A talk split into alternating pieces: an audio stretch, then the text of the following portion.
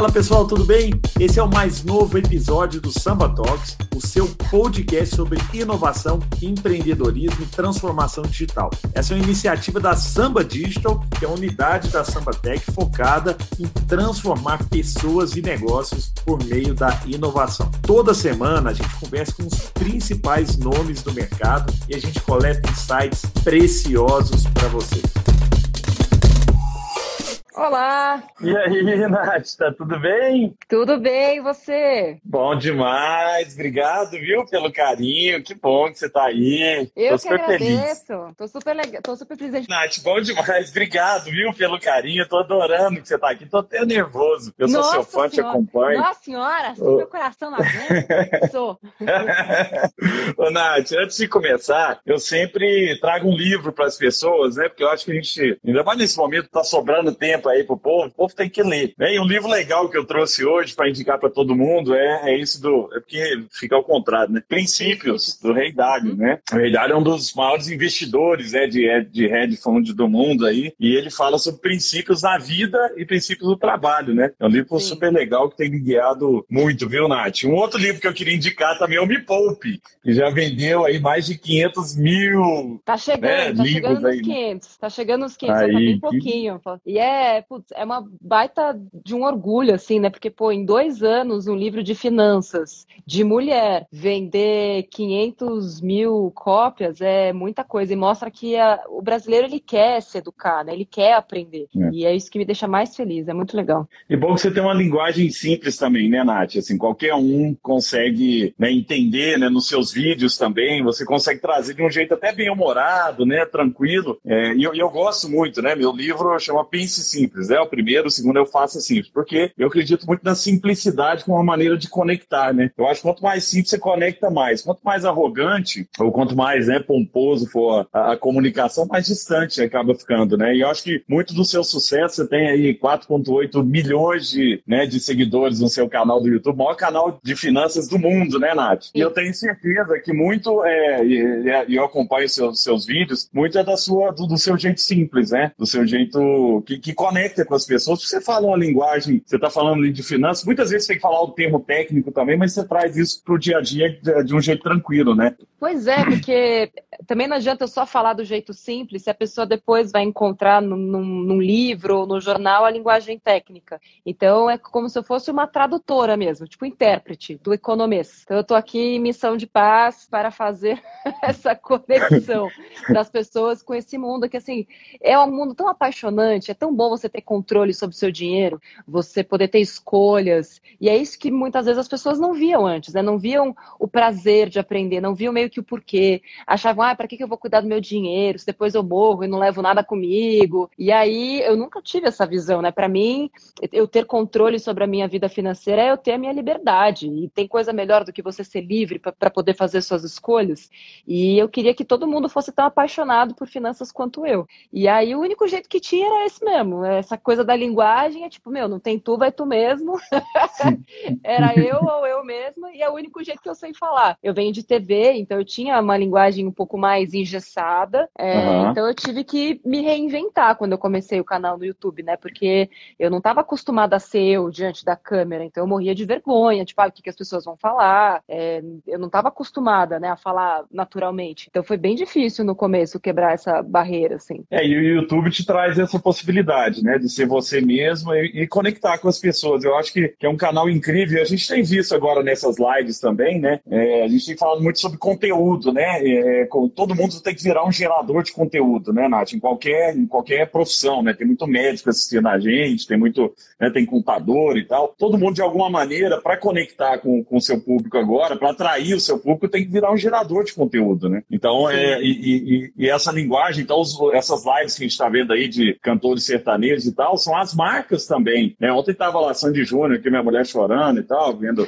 né, a Sandy, não sei se é a Sandy ou Júnior, mas é, é, aí, né, aquela emoção, negócio e tal, mas tem a Casas Bahia lá, fazendo coisas, mas é um jeito diferente, né? É é, eles estão aprendendo, as marcas também aprendendo que todo mundo, inclusive as grandes empresas, tem que virar grandes geradores de, de conteúdo, né? Pois pra é. gerar conexão. É, e as marcas estão tentando ser elas próprias os influenciadores e tá difícil. E é por isso que elas se conectam com influenciadores, com artistas, mas que tem engajamento, que tem uma boa base de fãs, para ver se elas pegam aquela onda, né, de, de engajamento. É como se é, quando eu me acoplo, né, à, à autoridade de alguém, ou de uma celebridade, ou de um influenciador, é como se eu pegasse um pouquinho, né, daquela referência para mim tenho lá minhas dúvidas se isso continua funcionando tão bem assim, né? Se você só expor a sua marca ali, o público vai entender e vai consumir o quanto uhum. isso reflete em resultado. Não sei o quanto uhum. disso é factível, que é, são necessários outros fatores para você poder ter, ter resultado.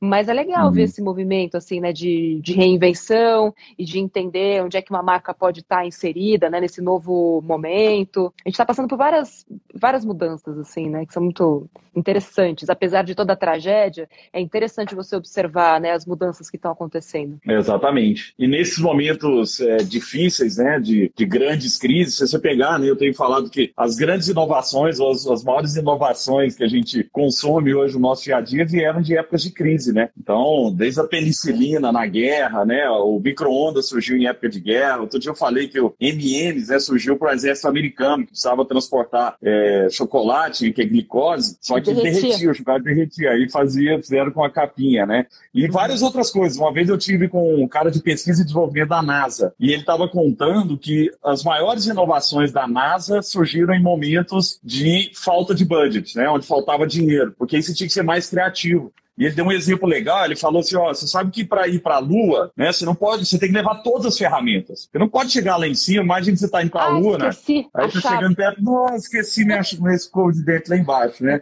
Ah, a necessaire, não, esqueci minha necessaire, igual a gente faz quando tá viajando. Não, é. esqueci minha, minha necessaire, em cima da mesa. E não dá, você tem que deixar, você tem que levar tudo. Só que cada coisa que você leva, cada grama que você põe dentro do, da nave ali, custa milhões de dólares. É peso, é mais combustível e tal. E aí eles foram criar uma, era o problema, né? E eles foram criar uma impressora 3D que funcionava em gravidade zero, hum. né? Para imprimir em gravidade zero. E aí ele falou, cara, se eu tivesse budget, se eu tivesse dinheiro, eu traria cientista de Israel, gente do MIT, montava um maior laboratório de impressão 3D dos Estados Unidos. Só que era uma época que o governo tinha metido a mão na NASA e cortou budget gigante assim dos caras. Ele falou que eu tinha, eu tinha 2 milhões de dólares. Cheguei para uma startup que já fazia isso, já fazia impressão 3D. Falei, cara, com 2 milhões de dólares, você acha que consegue fazer impressão 3D em gravidade zero. Eu te dou meu laboratório de gravidade zero, que fica aqui na NASA, na, na Califórnia, né, no Ames Research, uhum. lá na, na, na, Califórnia. E aí você vem para cá, os caras, pô, na hora, pegar 2 milhões de dólares, fizeram. Hoje toda a nave, né, vai com, com a impressora 3D dentro. Então, assim, eu acho que nesses momentos onde tem uma, uma ruptura, né, que são ciclos também, né, ciclos de ascensão e de declínio, nesses momentos de declínio é onde surge a reinvenção, né, das pessoas também, dos negócios e tudo mais. É quem tem...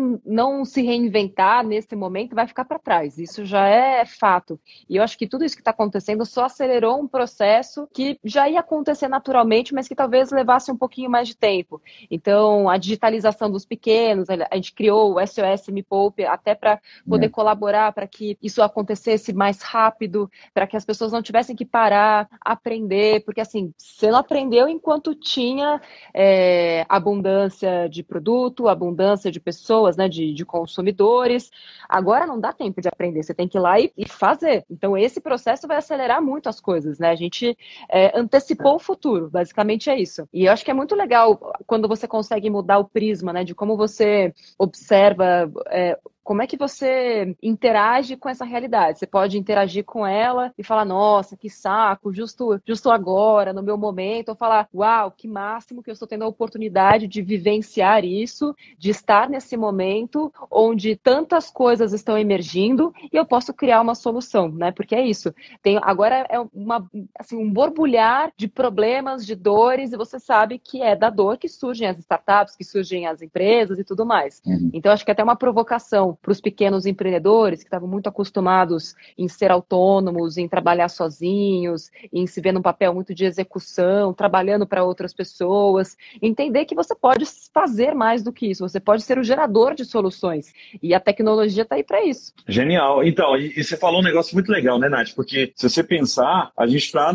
na pior crise né, que a gente já viveu, possivelmente que vamos viver, mas no melhor momento para a gente viver essa crise, né? Então é um momento em que está cheio de tecnologia abundante. Outro dia eu vi um, um, um vídeo seu com o Ronaldo Lemos, né? Meu, uhum. meu, meu conterrâneo de Araguari, de Herigueri. É mandar um, povo, mandar um beijo pro povo de Herigueri lá, que é minha terra, e que é cheio de talento lá. Araguari tá cheio de talento mesmo, hein? Que, que não, aqui não tem igual. Que, que é isso? Nossa senhora. Não, mas é sabe o que, que, que eu acho? Outro dia eu tava com o Luciano Huck, ele falou, né? Ele falou, não, mas cheio de gente boa, né? Porque tem o Ronaldo Lemos, tem o Manuel Lemos, que é primo do Ronaldo, que é da Red Point, né? um fundo grande de investimentos, tem o, o Túlio da Raccoon, que é uma das maiores agências hoje de né, digitais e tal. E eu falei, eu acho que é porque o povo de Araguari curte o sucesso do, do conterrâneo. Então tá todo mundo assistindo aqui, né? Quando o Ronaldo aparece o Fantástico lá, Araguari para, a Globo lá na região lá de Berlândia até vai pro chão, porque todo mundo vibra, sabe? Então acho que é isso aí, o povo gosta do sucesso do, no, do, do, do nosso, né, de quem vem da nossa terra. Mas uma coisa que eu acho que, que tá acontecendo é, a gente está vivendo um momento terrível, né? Só que num, num, num, exatamente no espaço do tempo onde tem tecnologia abundante e gratuita, né? O cara consegue hoje vender via Instagram, o cara consegue vender via WhatsApp. O que mais você traz assim? O que, que você acha, né? Você tem falado muito sobre isso, né, Nath? Assim, quem está num momento difícil, perdeu um emprego, ou a empresa fechou, são lá 600 mil empresas, acho que já passou de um milhão de empresas que fecharam e tal, muita gente perdendo emprego. Assim, primeira coisa que todo mundo viu é que não existe estabilidade, né? Que o mundo não é uma linha reta, né? De tudo vai dando certo. O que, que você acha que são os segredos que você traz aí para quem está nesse momento para se reinventar, para sair dessa mais forte? Pois é, eu acho que a primeira coisa é não piorar a situação, né? Que infelizmente nesses momentos, por questão de viéses comportamentais, a gente não pode esquecer que a gente é humano e que quando a gente está triste, quando a gente está bravo, quando a gente está sentindo fracassado a tendência a gente piorar a situação é muito maior, por mais louco que isso possa parecer. Quantas vezes você que está assistindo a gente, não sei se o Gustavo já fez isso, mas sei lá, você briga com alguém, em vez de você ir pro parque, você vai beber, e aí faz cagada, aí piora a situação. É. Ou a pessoa é. não pode gastar dinheiro e fica triste porque não tem dinheiro, vai para onde? Vai pro shopping. Então, assim, são, são questões do nosso cérebro, do nosso comportamento, que se você parar para pensar na racionalidade, não faz muito sentido. Então, a primeira coisa é, não piora a situação. Pensa pensa e seja racional nesse momento. Tenta, eu sei que é difícil, separar o emocional do racional. Então, tá, quanto de dinheiro eu tenho, que é algo que as pessoas evitam fazer, por mais louco que pareça. É, ela acha que não vai dar conta, que não tem dinheiro lá, mas não faz a lição de casa de olhar no extrato e ver quanto de fato tem lá, olhar quanto que vai custar a vida dela nos próximos três, quatro meses. Ela não quer olhar, ela quer muitas vezes uma solução milagrosa, ela quer que o dinheiro venha até ela. Então, não dá é, para acreditar que se não fizer fizer nada, tem que fazer a lição de casa, tem que olhar para os números e fazer uma projeção. Tá, quanto de dinheiro eu preciso para os próximos quatro meses? Ah, são 3 mil, 4 mil, 2 mil reais. Beleza, tá, 2 mil reais são, são quantos reais por dia? E aí, quando a gente começa a repartir em pedacinhos, a gente começa a perceber que não é tão ruim quanto parece. Então, lá no SOS Me Poupe, que é essa solução que a gente criou, essa plataforma, uhum. tem lá opções de renda extra para qualquer pessoa. E é tudo de graça, tá? É, então, se a pessoa não, não tem um produto para vender online, a gente vai ensinar ela e vai conectar ela com plataformas, por exemplo, de afiliados digitais. A Samba é uma delas, é. que dá para eu ser um afiliado digital. É, eu posso vender produtos sem ter produto nenhum. Eu posso ser um afiliado digital de cursos. Eu posso vender minha opinião, né? Que tem sites que você vai lá, pre preenche um, uma pesquisa de meia hora e ganha 5 dólares por isso. Se você é uma secretária, já tem plataformas que fazem a contratação de secretárias à distância se você nunca ter, ter visto aquela pessoa. Então a gente está mostrando para as pessoas quais são as soluções soluções que ela pode ter para fazer renda nesse momento sem sair de casa. Só precisa de um celular e uma conexão com a internet. Enxugar todos os custos, claro, e, e acho que é o momento das pessoas perceberem o quanto de custos que elas têm ou tinham e que são absolutamente dispensáveis.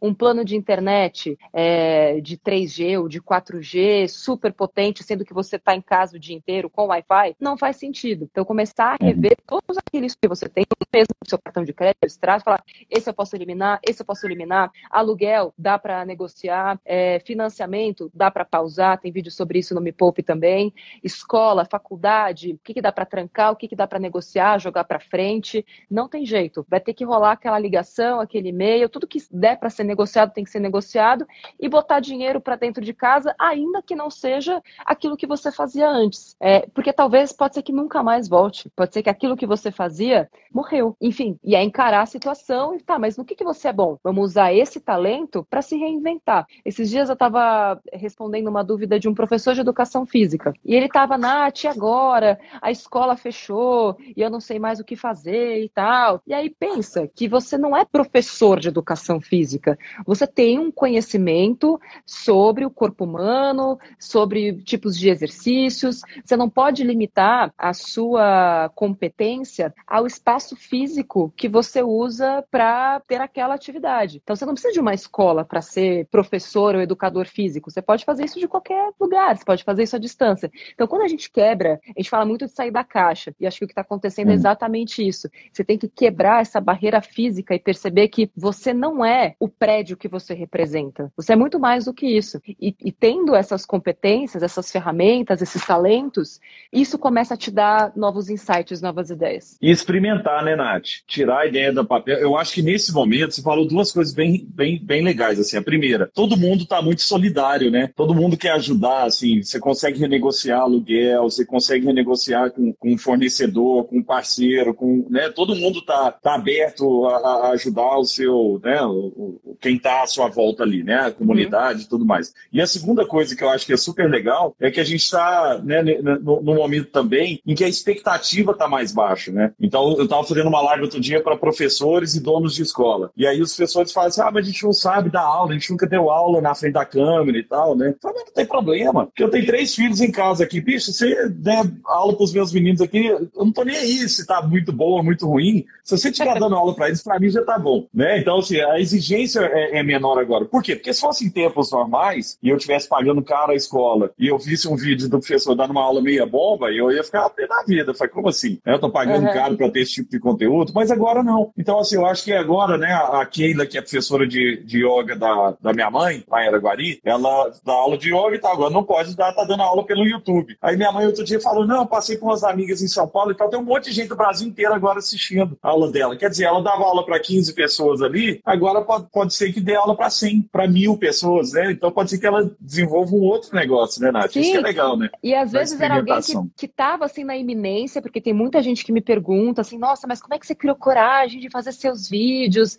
Eu falei, não, eu não tinha, tá morrendo de medo. Tipo, o vídeo era ruim, áudio ruim, câmera ruim, era eu que tava me gravando. Porque não era que eu, porque eu era repórter que sabia mexer na câmera, até porque a câmera que eu usei para me gravar era bem diferente da câmera que, que usavam na TV e tal. E assim, todo mundo, quando começa, faz alguma coisa ruim, mas a grande mudança, né, o que separa meninos de homens, menininhas choronas de, de mulheres feitas, é você aceitar o erro, muitas vezes aceitar, né, a, a porrada na cara da galera falando, porque no primeiro vídeo que eu fiz foi isso. Nossa, que áudio ruim. Nossa, que nada a ver. Só hater no primeiro vídeo. E aí é o que você faz com isso. É o que você faz com isso. Tipo, é, é. realmente tá, tá, tá bem ruim mesmo. Então, o que, que eu posso fazer para melhorar? Áudio. Aí fui lá na Santa Ifigênia, perto de casa, comprei um microfone com fio e tal. E aí foi, foi melhorando. Até hoje não tá lá essas coisas, entendeu? pode melhorar.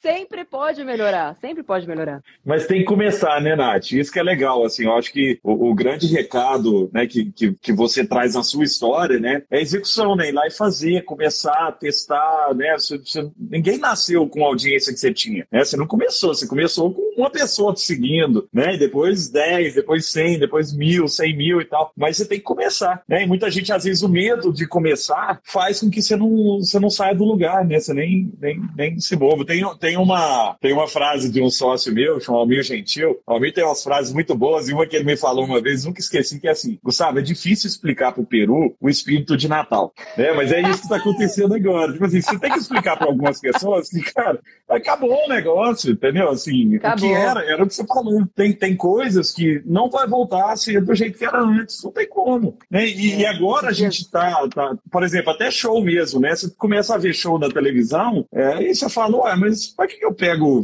fila, né? Empurra, empurra para ir num show lá e tal, se eu posso ver um show sentado aqui em casa e tal, né? Então vai ter uma mudança grande também nesse mercado de entretenimento, né? Muito, é, acho que todos os mercados né, de educação, entretenimento, serviços, consumo, porque o que tem gente percebendo que agora está em casa e tal, fala, nossa, mas por que eu tenho tanta roupa mesmo? É, por que, que eu tenho esse carro mesmo? Por que, que eu comprava naquele lugar mesmo? Por que, que eu ia naquele restaurante mesmo? Você começa a se perguntar uma série de coisas, o que eu acho super interessante, né? Porque na minha metodologia, tudo começa a partir do momento em que você entende o que é importante para você. Tudo começa por aí, porque senão não tem nem como a gente criar um plano de investimentos, por exemplo. A pessoa pergunta, Nath, onde é que eu invisto? Eu falei, eu que sei. Como é que eu vou saber onde é que você investe? Não sei o que você quer da sua vida, não sei quanto dinheiro você tem, não sei do que você trabalha, é, quando você está disposto a fazer renda extra. Não é tão simples assim quanto parece. Tudo começa com, tá, mas o que, que você quer da sua vida? O que, que é importante para você mesmo? Tá, você quer um carro, por que, que você quer um carro? O que, que isso significa para você? E, e, é legal porque, por exemplo, no meu curso, quando a gente chega nessa etapa de desenhar as metas, né, a partir dos valores, tem muita gente que coloca lá carro, casa, né, como se fosse uma, uma meta. E aí a gente vai para o uhum. exercício de valores. E quando a pessoa entende os valores dela, ela percebe: caramba, nenhuma das minhas metas faz sentido para mim. São só coisas que a minha família quis, a sociedade quer, mas que eu nunca quis de fato e nunca parei para pensar se realmente aquilo era importante para mim. E você só vai fazer o que eu fiz, o que você fez, que é persistir, é a tal da resiliência que a gente fala muito né, nesse mundo do empreendedorismo. Você só vai persistir, uhum. apesar de tudo, se aquilo fizer muito sentido para você. Porque para você empreender, ser maluco. Assim, eu falo que empreendedores são apaixonados por nabos, porque você tira um nabo do rabo e já vem outro logo na sequência. É, assim, com português bem claro. Porque, se, assim, a única certeza que você pode ter quando você resolve um problema é que vai vir outro maior na sequência. Você sabe disso melhor do que eu, até que sua empresa Isso. tem mais tempo do que a minha. Tipo, nossa, que bom, resolvi um problema. Aí você olha assim, tipo, é como se ele estivesse no passado e você olha pra frente. Aí você vem um tsunami vindo, você fala, não, meu Deus do céu. E se você não for apaixonado por aquela causa, se aquilo não for realmente importante, se aquilo não correr na sua veia, você vai sucumbir. Então, tem que começar por primeiro entendendo o que, que realmente é importante. E essa fase é legal por isso. As pessoas estão olhando para dentro, assim, delas mesmas, sabe? Tipo, cara, o que, que realmente é importante para mim? Por que, que eu tô passando por esse perrengue? Uhum. E não pode, muitas vezes, ser só acumular dinheiro, né, Nath? Não, porque, é, porque senão, assim, a gente vê, né, várias histórias. O cara foi empreendedor, ou artista e tal, teve sucesso, ganhou dinheiro, aí fica alcoólatra, fica depressivo e tal, porque é vazio, assim, né? Falta o, o que, que eu quero, né? Qual que é o meu propósito maior, né? O que, que eu quero atingir é. E tal. E é isso que faz, né? A gente. Por isso que é importante, tá? Se eu não souber é, o que, que eu quero, dinheiro não vai trazer felicidade. Muitas pessoas me perguntam, Nath, dinheiro traz felicidade? Dinheiro traz felicidade quando você sabe o que é felicidade para você.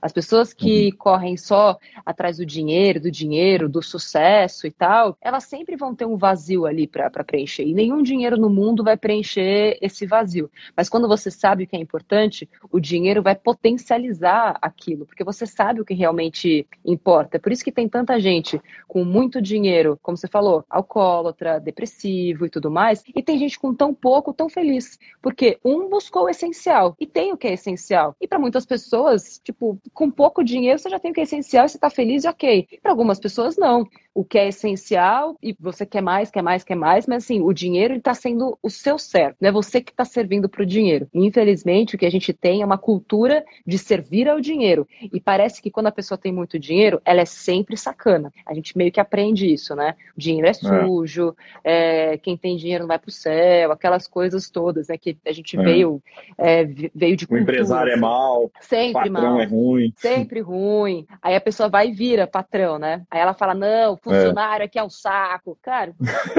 é difícil agradar as pessoas, difícil.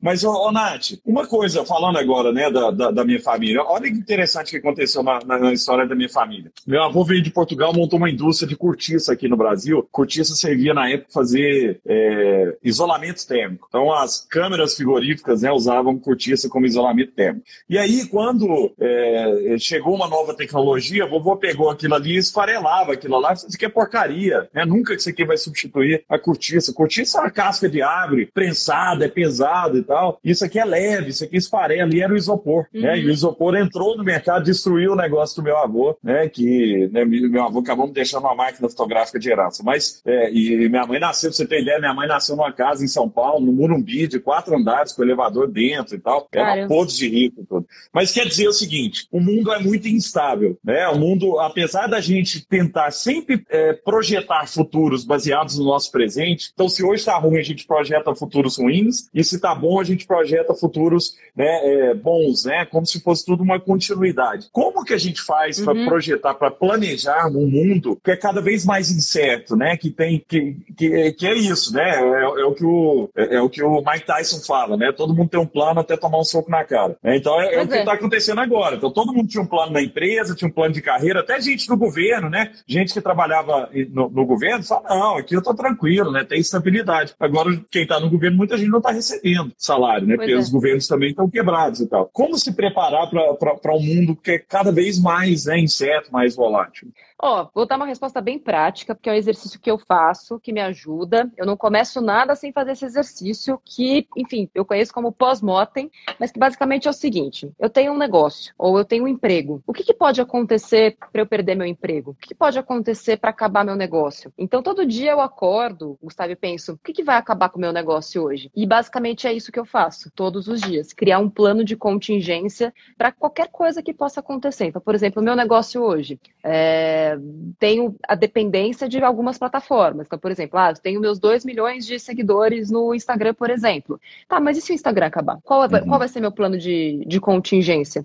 É sempre pensar que tudo aquilo que você depende de alguém ou de algo é o teu maior risco. Ah, eu dependo de pessoas, eu dependo é, de plataformas, eu dependo de ferramentas, eu dependo de bancos, eu dependo de sistemas financeiros. Então, imagina que cada pontinha é, que você tem é como se fosse uma grande grande rede. Então, e cada pontinha dessas é um ponto que pode cair. E quanto mais pontinhas você consegue fazer no seu negócio, na sua vida financeira, é, menos risco você corre, porque você vai aumentando seus pontos de contato. Mesma coisa, eu posso me equilibrar em uma perna só, ou posso fazer uma cadeira com várias pernas e vou ter a cadeira mais segura do mundo.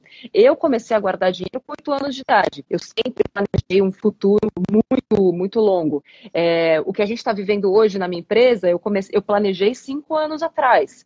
Então, eu sempre penso no risco. É, e por isso que hoje eu tenho caixa dentro da empresa, porque eu, uhum. eu sabia que uma crise ia acontecer, porque assim, não é que há crises, não, isso aí ia ser fatalista, ser pessimista, não, gente. É só você olhar para o passado. É, para quem é investidor em bolsa, está mais acostumado com isso, em ver a volatilidade uhum. do mercado, em analisar esses pontos né, de altas e, e de baixas. Quando você olha para passado, você já vê lá que 2008 teve queda, 2014 teve queda, Joesley Day teve queda. Então você entende que você não está no domínio das o ser humano ele é muito prepotente. A gente acha que tem controle sobre. Então quando você baixa um pouquinho a tua bola e você percebe que na verdade você não está no controle de nada, você cria a estrutura para se resguardar, para se proteger. É... enfim, essa é a dica que eu posso dar. Então acorda e pensa, que pode matar meu negócio hoje? E aí você vai criando medidas de contingência para aquilo antes delas acontecerem. Isso se chama prevenção. Não adianta você querer ter um plano de prevenção depois que a merda tá feita. Aí não dá. Aí é remediar e nada que é remediado é bom. Não, não adianta. Só os japoneses que sabem fazer aquela técnica lá, que bota ouro no meio da, da, da estátua lá e fica bonito o bagulho, mas na vida real essa esse remenda não funciona. E é melhor você mesmo, né, ser, ser alguém disruptivo para o seu próprio negócio, assim, o que, que pode matar o meu negócio, né? O que está surgindo pode acabar com o meu negócio? E você mesmo acabar com o seu negócio, porque tem empresa familiar que veio até aqui, né, tendo sucesso e sempre teve sucesso e tudo mais, é, é ela fica presa ao passado, né? Tipo assim, ah, o que nos trouxe até aqui vai nos levar até muito mais longe. E a gente vê esses impérios caindo exatamente por isso, porque outro dia eu estava com, com o presidente de uma empresa que, que trabalha com call center, gigante e tal. E ele falou assim, Sal, o que, que você acha que, né, que eu tenho que fazer para reinventar meu negócio? Aí eu falei isso, falei, ó, você devia criar uma empresa que vai matar call center. Falei, ah, não, mas por quê? Eu vou criar, isso é uma receita grande para mim, ele fatura bilhões com esse negócio. Mas alguém vai fazer, né? E às vezes a gente fica preso nisso, né? Assim, ah, não, mas isso aqui é uma, é uma receita importante para mim. É, mas e aí? Né? Quem vai fazer? Porque alguém vai fazer algo para acabar com o seu negócio. Isso vale para todas as profissões, né? Isso vale para medicina, isso vale para odontologia. Todo mundo está criando coisas diferentes.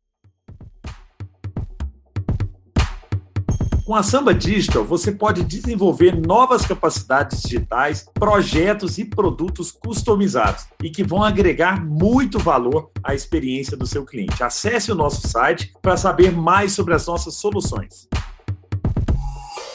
Uma coisa que eu tenho visto, é, e, e, aí, e você é um, é um, exemplo muito forte disso, é que a gente está vivendo a era dos super nichos, né? dos nichos de mercado. Os nichos são muito grandes. Você pensa, você fala sobre finanças, é um nicho. É só, pô, mas quem, quem que vai assistir coisas sobre finanças? 4 milhões de pessoas no YouTube, mais 2 milhões disso aqui, então da sua rede ter 10 milhões de pessoas que de alguma maneira são impactadas sobre finanças. Se você pensar, isso é um nicho de mercado, né? Mas a gente vem de uma mentalidade em que que a gente trabalhava sempre com massa, né? No, no mundo de televisão, no mundo de mídia, das mídias tradicionais, tudo era feito para todo mundo, né? Assim, eu quero ser de tudo uhum. para todo mundo. E, e, o que eu tenho visto agora, né? A, a, que, principalmente né, com a internet e tal, isso é, é, é muito mais possível, que as pessoas que estão tendo sucesso agora são aquelas nichadas. É o jovem nerd que fala só para nerd, é a Natália Arcuri que fala só para gente que quer ouvir de finanças, empreendedorismo e tal, é o outro que fala. Então, tem um, um cara que é cliente nosso na chama, chama Metaflix, que ele dá aula de metafísica. Cresce pra caramba o canal dele. É impressionante. Cara, o que é metafísica? Que Será que é, eu acho que é aquele tem de entortar colher e tal, mas o que, que é esse negócio? Né? O que, que faz isso? E muita gente vê. Né? Tem um outro cliente nosso lá que é o Fish TV. Fish TV é o maior canal de pesca do Brasil. Então, mas quem que vai pegar o telefone ou ligar no, no, na televisão, entrar no aplicativo da Fish TV para ver pescaria, para ver o cara pescando é, oh, Tá aqui alguém,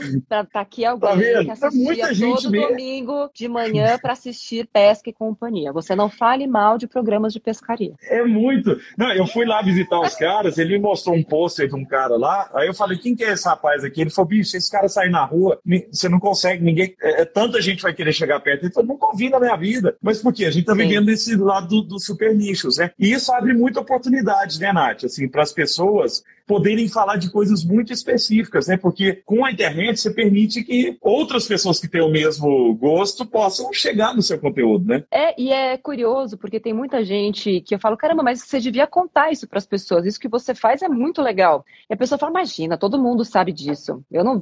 Por que, que eu vou ficar falando disso? Todo mundo sabe. E isso era algo que eu pensava. Eu achava que todo mundo sabia cuidar do dinheiro, que todo mundo sabia o que eu sabia, que, tipo, meu, é tão simples, é só você primeiro colocar colocar o dinheiro, investir o dinheiro e viver com o que sobra. Qual é a dificuldade de fazer isso? Assim, eu não entendia qual era a dificuldade tão grande de fazer isso. E aí eu comecei, ah, mas se eu puder ajudar só uma pessoa, então beleza, né? Assim começou Me Poupe. Se eu puder mudar a vida de uma pessoa, eu já tô feliz. E aí veio uma, nossa, que legal isso que você falou. E no começo eu falava, mano, não é possível, isso aqui é pegadinha. Então, pagaram pra alguém falar esse comentário aqui. Porque, como assim? Nossa, nunca tinha pensado nisso. Falei, como assim você nunca pensou em separar o seu dinheiro por envelope?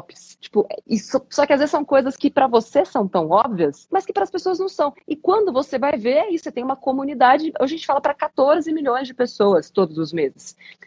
E aí você fala, caramba, Sim. e não é que precisa mesmo falar dessas coisas óbvias, é, que para mim são óbvias, aí é que tá. E é uhum. pelo fato de ser óbvio para mim que me dá mais facilidade de entender, de repente, o que você precisa saber. Isso é legal da pessoa ser especialista. E você pode ser especialista em tantas coisas, em arrumação da casa. É, tem é, faxineira, que antes era diarista, e que agora tem a lista lá de WhatsApp. Se antes ela ganhava individualmente ali, né, de cada pessoa pessoa que contratava ela, agora ela tem uma lista de WhatsApp, onde ela manda vídeos ensinando a limpar e tal, e agora ela tem lá, sei lá, antes ela tinha 10 clientes, agora ela tem 50, daqui a pouco vai ter 100, porque é isso, os meios digitais, eles fazem com que você consiga alcançar mais pessoas, e isso se torna exponencial. Acho que isso é legal da gente falar para as pessoas também. Quando está no meio digital, imagina que a gente está com 2.170 pessoas. Se cada uma pegar aqui essa setinha aqui e compartilhar para 10 gente já vai estar falando com 20 mil pessoas. E se dessas 20 mil pessoas, cada uma pegar e compartilhar para 10,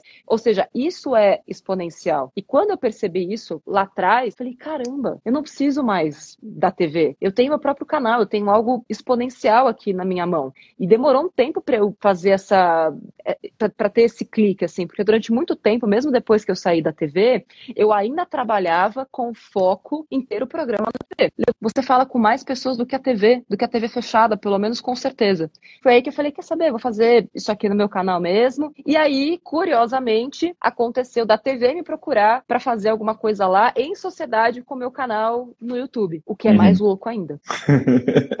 Como é que inverteu, né? Bizarro. Não, e isso abre muita pois é. oportunidade, é. né, Nath? Porque aí a, a gente está falando aqui, né? Você pode fazer, por exemplo, você pode dar aula de educação física, você está falando professor de educação física lá, de exercícios para idosos, né? Você pode dar aula de. Tem, tem coisa, muita coisa. Você pode ensinar culinária para diabético, culinária sem açúcar, culinária vegana, né? Olha o tanto de oportunidade que abre que antes isso não era possível, né? Assim, é, é, é. Você tinha que realmente, na, na sua cidade, tipo, ser muito genérico para você ter alguma opção né, de, de vender ali esse, seu conteúdo. E agora não. Ô, ô, Nath, tem, tem uma frase que é meio clichê, que é tipo, ah, toda crise tem oportunidade e tal. Existe nessa oportunidade, é, é, nessa crise, oportunidades de investimento, por exemplo? Muita gente perguntou isso aqui. Né? Tem oportunidade de investimento, né? Tem alguma coisa agora que é bom. Agora você nunca gostou muito de bolsa, né? De valores e tal. É, assim, você né? é, acha que agora é um bom momento? Tá barato? Não tá? O é, que, que, que faz? Porque eu, também o dinheiro não tá rendendo muito em outros pois é. lugares, é. né? Então, mas aí é que tá. Vamos lá. Preciso me defender aqui. Não é que eu não gostava. Como é que a gente vai colocar o dinheiro no risco? Tem uma taxa de juros alta. Não tem muito sentido correr o risco, sabe? Pela rentabilidade que tem, ainda mais quando a gente fala para investidores iniciantes com uma taxa Selic alta não fazia sentido. Porém, agora, com taxa Selic tão baixa, a gente tem que começar a migrar e olhar para esse catálogo de risco, porque realmente é lá que você vai conseguir alavancar o seu dinheiro. Deixar o dinheiro lá na renda uhum. fixa, ganhando dinheiro sem fazer nada, isso não existe mais. Mas enquanto existia, pô, se tem, por que, que eu não vou aproveitar isso? Os gringos vinham. É, sim, ainda mais para quem não tinha tempo de ficar estudando e tudo mais. É, agora vamos lá. Oportunidades existem mas para quem elas foram feitas? Tem muito vídeo no canal sobre isso, porque o grande risco agora é as pessoas irem muito quase que um canto da sereia, do tipo, nossa, a bolsa de valores está com desconto, está em liquidação, uhum. todas as grandes ações é, de grandes empresas estão é, na maior baixa histórica dos últimos 10 anos e tudo mais, vamos comprar na baixa tal. Até aí, ok, mas que dinheiro que você vai colocar lá dentro? É um dinheiro que você pode arriscar? É um dinheiro que daqui a a um mês você vai precisar, porque daqui a um mês, quando você precisar desse dinheiro, pode ser que ele tenha caído. Você colocou mil hoje, uhum. tudo bem se você tiver 800 amanhã, porque não é porque agora voltou numa tendência de alta que não pode cair de novo. A gente viu que é. qualquer pessoa que fizer grandes previsões vai estar errando grandemente. Agora, se a sua ideia é, não, já tenho minha reserva de emergência, o negócio agora é, ah, eu quero viajar daqui a três anos, quero fazer meu intercâmbio não sei quando, quero ter a minha independência financeira daqui a 10 anos, e para isso eu tenho um, um planejamento de mais longo prazo. Beleza, sabendo quais ações você vai pegar, ou quais fundos você vai pegar, estudando isso, é por isso que a gente faz tanto conteúdo focado em ensinar as pessoas sobre o mundo de ações. Não adianta só ficar mostrando ação para ela, não adianta ficar mostrando minha carteira de investimentos, porque isso, para quem está lá começando, tipo, foda-se, sua carteira tá ótima. Hoje eu tenho 80% do meu dinheiro em renda variável. Mas assim, não dá para comparar quem está começando com quem quem já está é. há 15 anos no mercado, é, primeiro, começou com renda fixa e tem mais capacidade, mais fôlego para investir no risco. Então a gente tem que tomar muito cuidado nesse momento para não dar a ideia errada da pessoa de que, ó, a bolsa caiu e agora, ó, ótima oportunidade, gente consegue aquele efeito rebote. Isso que aconteceu com muitas pessoas, infelizmente, foram lá, compraram ações uhum. da Petro, perderam todo o dinheiro e botaram a culpa na renda variável. Não, a culpa é delas, que não tiveram uhum. a educação ou a, o discernimento de entender onde estou colocando meu dinheiro, que dinheiro que eu estou arriscando, quais são as outras possibilidades, qual é o leque que eu tenho à minha disposição. E a mesma coisa que eu falei do que você risco, vai ter uma carteira de ações, ok, mas dilua o risco, não pega todas as empresas do mesmo setor.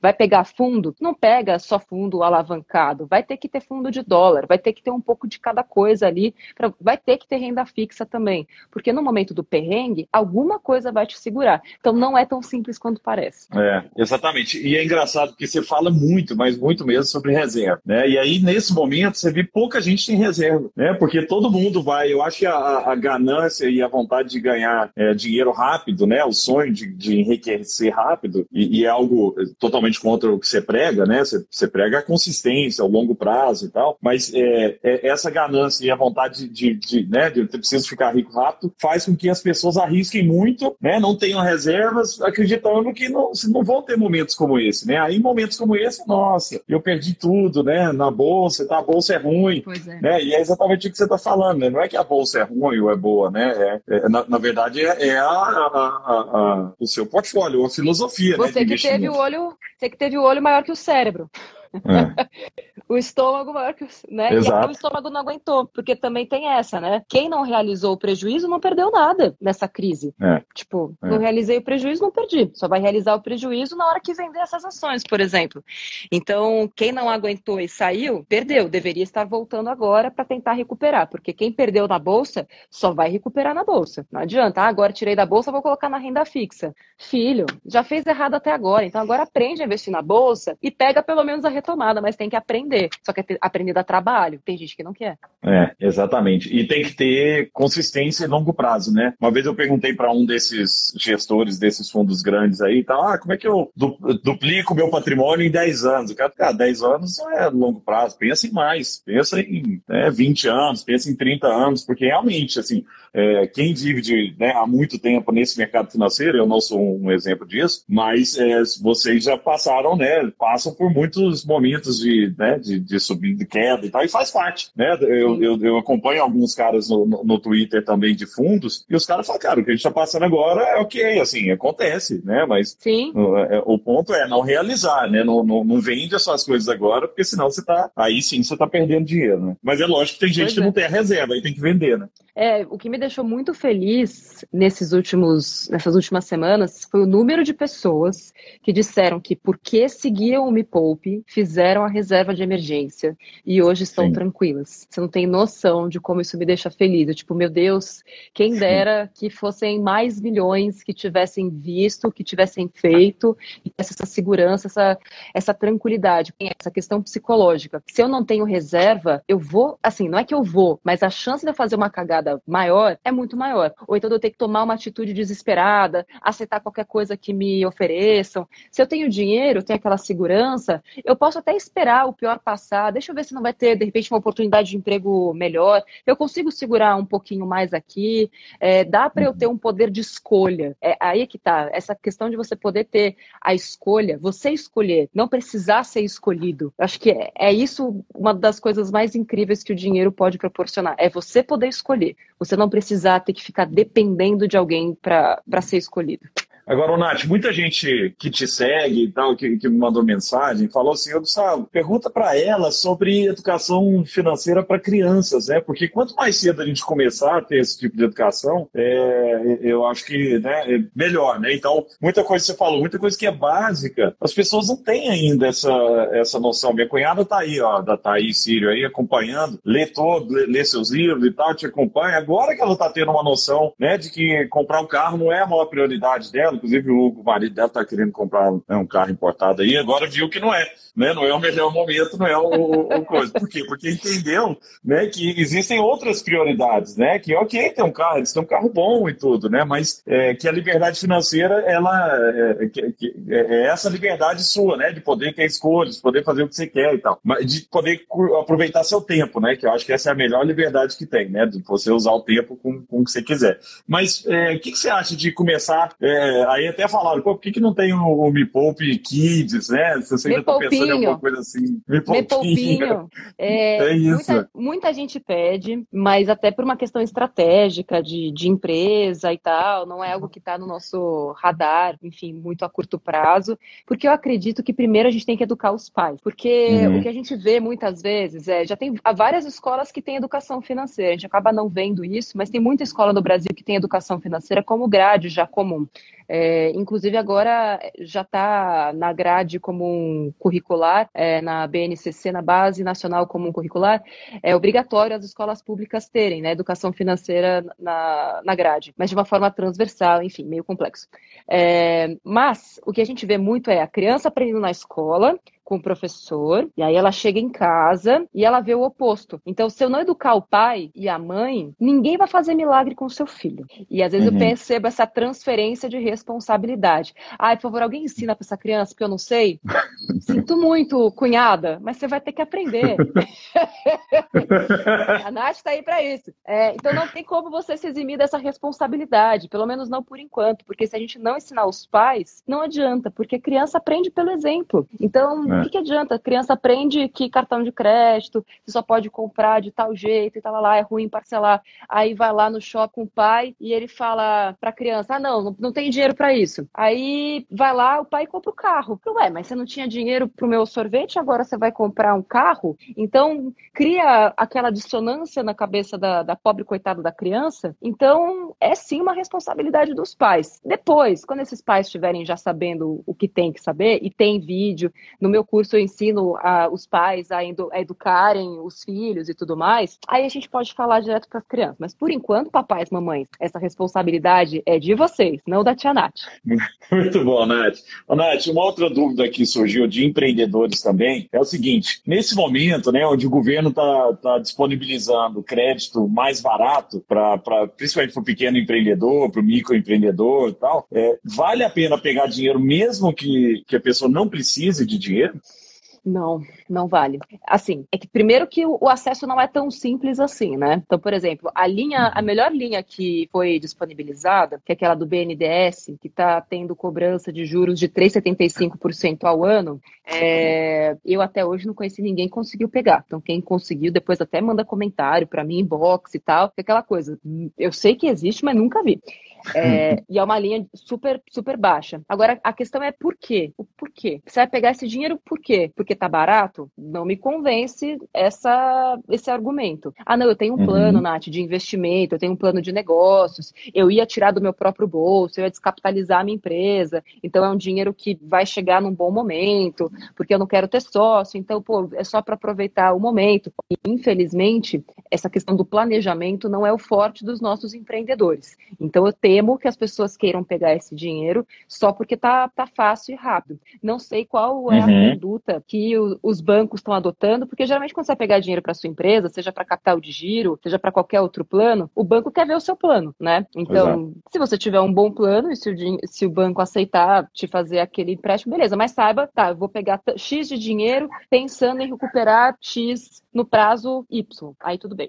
Em quais momentos, Onat, você precisou se reinventar? Porque nesse momento agora, você falou um ponto interessante. Assim, a sua história vem como, como jornalista. Né? E muita gente tem uma história que trouxe ela até aqui, com determinados conhecimentos e tal, mas ela vai precisar virar outra coisa. Né? Vai ter que aprender outros skills, vai ter que fazer coisas que ela nunca, que nunca fez. Né? Qual foi o, o momento da virada de chave do, do, do, seu negócio, né? Ou da sua vida? Você falou, nossa, foi por uma necessidade, foi porque. Né, o que que te, que, que, que te fez é, mudar de direção, sendo que você estava indo para uma determinada carreira e acabou indo para outro lado? É, eu sempre fui muito movida a desafios, assim, né? Sempre. Eu fui atleta na infância, atleta em ciência, sempre fui muito viva, então eu sempre gostei do, do desafio. E aí, quando entrei na faculdade de jornalismo, porque eu queria ser médica, é... veja você. Fácil, né? É, enfim, mas é uma outra longa história. De repente eu falei, quero, eu quero ser repórter e apresentadora de TV. Aí eu coloquei isso na minha cabeça. Dois anos depois que eu me formei em jornalismo, eu já era repórter e apresentadora de um programa de rede, coisa que, quando eu era estagiária, me diziam que era impossível. Então, uhum. tudo aquilo que falavam para mim que era impossível, eu ficava com muita vontade de fazer e fico até hoje. Eu adoro quando alguém fala para mim que é impossível, eu falo, hum, impossível. Aquela coisa. Beleza, é... então vou lá. Aí chegou um determinado momento, chegou um determinado momento que, tipo, caramba, eu tinha 24 anos, já ganhava um baita de um salário, é, aquela coisa, tipo, ganhava mais do que qualquer pessoa na, na minha família com, com 24 anos, pava 70 por muito no furo, meio que, putz, tudo tava accomplished, assim, tava tudo já, já feito. E eu queria mudar a vida das pessoas de alguma maneira, eu não queria mais contar a vida delas, sabe? Eu, eu, era legal ser repórter, mas começou a me, hum, e agora, né? E depois disso? E aí eu falei, putz, eu gosto muito de, de ensinar as pessoas a cuidarem do dinheiro, apesar das pessoas sempre me fazerem um certo bullying pela forma como eu cuidava do meu dinheiro, é, aquelas que ouviam o que eu tinha para dizer, depois agradeciam, falava, nossa, Nath, aquilo que você me falou me ajudou, caramba, se não fosse por você e tal, assim, uma amiga aqui, uma amiga ali, mas pouca coisa. E aí, é, em 2012, eu sugeri um quadro na TV onde eu trabalhava, e eu sempre gostei muito de reality shows. É, e eu falei, putz, vamos fazer um reality, mas não reality tipo Big Brother, reality do tipo Irmãos à Obra. Eu gostava sempre, amei esse. Aí eu falei, vamos pegar essas ideias e por que, que a gente não transforma a vida financeira de alguém? E aí eu vou lá uhum. e transformo a vida financeira de alguém em quatro semanas. Eu, jornalista, mas que poupava desde os oito e investia desde os 18 e sabia como poucas pessoas cuidar daquele recurso escasso. E aí o meu chefe na época virou para mim e falou: Natália, sua ideia é tão boa que outra pessoa vai fazer. E foi aí que começou a minha saga, porque eu falei: caramba, o que, que essa pessoa tem que eu não tenho? E aí descobri que o outro apresentador tinha uma especialização em economia. E eu tinha tudo. Eu tinha o conhecimento, eu tinha a vivência, eu tinha a experiência, mas eu não tinha um carimbo, não tinha uma graduação, não tinha uma especialização. Eu falei: ah, então a especialização que eu preciso, vou atrás da, da especialização. Mas eu queria mudar mudar a cabeça das pessoas, porque eu sempre soube que ter dinheiro é uma questão de comportamento e não matemática, porque eu nunca tinha feito uma planilha na minha vida. E tinha uma vida financeira extremamente saudável. Eu comprei meu apartamento à vista, assim, e com meu dinheiro, sem meu pai ajudar nada tal. Então, eu sabia que não era uma questão matemática, de exatas, era uma questão de humanas. É, uhum. E aí eu fiquei três anos com esse projeto, assim, indo atrás de produtoras, é, enchendo o saco do meu chefe, pedindo para fazer piloto, fazendo especialização, ganhei prêmio, é, puta, o que você possa imaginar de especialização, de palestra, de curso, até porque eu entendi que não era uma faculdade de economia que eu precisava, e não existia faculdade com conhecimento que eu precisava. Falei, mano, não vai uhum. dar para fazer economia, porque tem um monte de economista endividado. Então me perdoem os, os, os economistas, mas não era isso. E aí eu fui atrás da psicologia econômica e encontrei as respostas que eu precisava de fato. Falei, ah, então entendi. É uma mudança de chave da cabeça mesmo que tem que acontecer. Uhum. E fui investigando cada vez mais esse mundo mágico do nosso comportamento relacionado ao dinheiro. E aí, em 2014, no final de 2014, é, no começo de 2014, eu estava me separando do meu primeiro marido e a gente tinha comprado o nosso apartamento juntos, à vista. É, e na hora que a gente foi separar, ele falou: puta, vamos vender e cada um fica com a sua parte. Mas assim, aquele apartamento era a minha liberdade, assim, eu não queria de jeito nenhum ter que voltar para casa dos meus pais, aquela coisa toda. E aí fui olhar nas minhas economias, eu falei: não, não preciso, eu vou comprar a sua parte. E naquela mesma uhum. semana, eu estava fazendo uma reportagem sobre violência doméstica. Enfim, dizem que talvez os metafísicos vão dizer que coincidências não existem, né? Que é tudo uma grande sincronicidade cidade. E aí, uhum. nessa reportagem sobre violência doméstica, eu descobri que 70% das mulheres que se submetem a relacionamentos violentos vivem dessa maneira e chegam a morrer porque são dependentes financeiramente.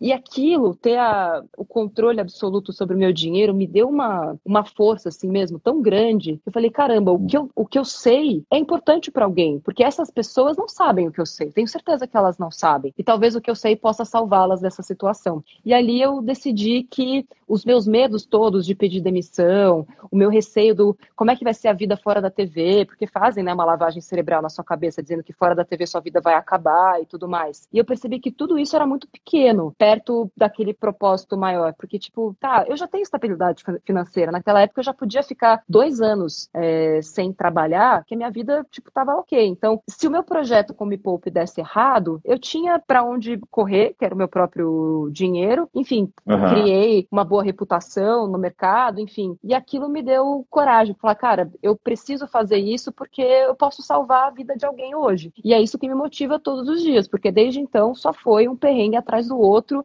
e só piora e só melhora ao mesmo tempo, porque a gente recebe, sei lá, 4 mil mensagens por, por dia de pessoas agradecendo, Nossa. perguntando, dizendo como que Me Poupe mudou a vida delas, é, que a família agora tem uma outra condição de vida.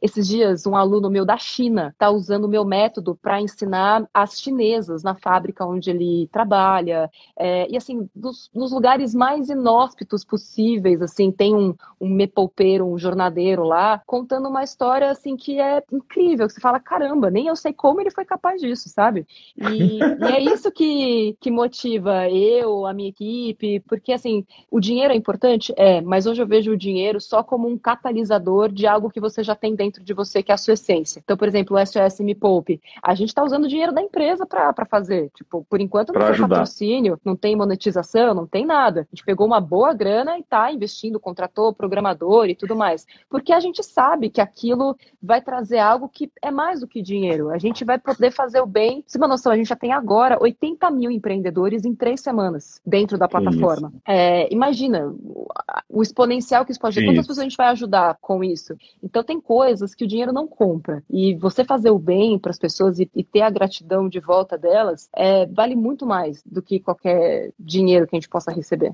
Ô, Nath, muito obrigado, viu, pelo carinho. Parabéns pela sua missão, por tudo, pela sua mensagem chegar em tanta gente, impactar positivamente né, a vida de tanta gente. Eu acho super bonito o que você faz. Você fala de um jeito muito legal, que conecta de verdade, que é uma aula mesmo. Você deu uma aula de, de humanidade, de simplicidade, de propósito, de empreendedorismo. Então, fico super feliz de ter podido bater esse papo com você e, e conta sempre comigo, viu? Muito Obrigado legal também. Carinho, tá? Adorei, foi muito bacana. E eu queria compartilhar na minha rede também, no meu Instagram, se você puder depois liberar para mim. Eu te mando. Porque tá você trouxe coisas, pô, a gente precisa falar da sua, a, a sua tia, a sua avó, elas precisam ser conhecidas do Brasil.